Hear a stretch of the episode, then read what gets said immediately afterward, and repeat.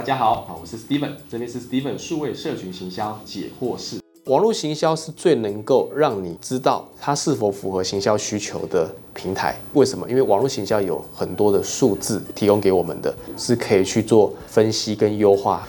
所以自然呢，你就会看到很多蛛丝马迹，哪里能够优化，哪里可以再更好，不好要换掉的，这些都可以看得很清楚哦。所以你想要知道结果的话，最科学化的方式就选择网络的平台。那我这边举几个例子哈，一般的客户通常呢，就是说知名度、好感度、销售，通常就这三个嘛，所以就呼应到说。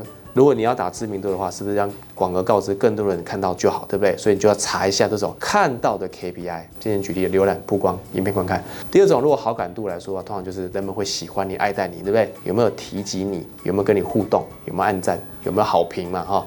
那再来第三种是说找销售，那自然而然就是说你的流量跟转换 ROI 漂不漂亮，这些都是哈。就是说对症下药，你的这个目标知不知道对的 KPI 是什么？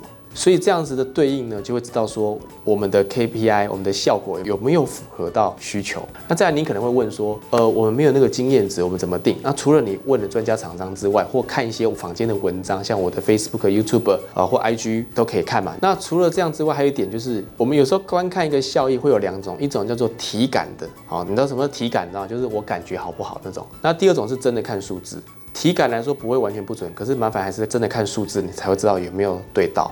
你可能会觉得说，数字战士在这边，就算我知道了又怎么样？它不一定能够带来销售啊，不一定能够带来业绩啊，对不对？可是你要追求一点是说，这个数字给了之后，能够踩着这个数字的这个基础去进步、去累积，也就是说，你就有个评估值了。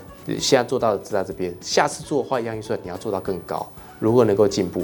所以要从中去找到发现，你就知道说怎么样做能够更好，这个也是非常重要的关键。好，谢谢。这边呢，我将传授好，来自于我在营销 CI 里面上的课程，总共有八千个学员上过我的课程，还有呢，呃，有两千个以上为品牌服务操作的经验，六百个品牌的操作啦，会有一些成功的范本，或者是失败的教训。那这些呢，其实都是非常宝贵嘛，就会把它化为结晶，然后成为一个一百题的题库。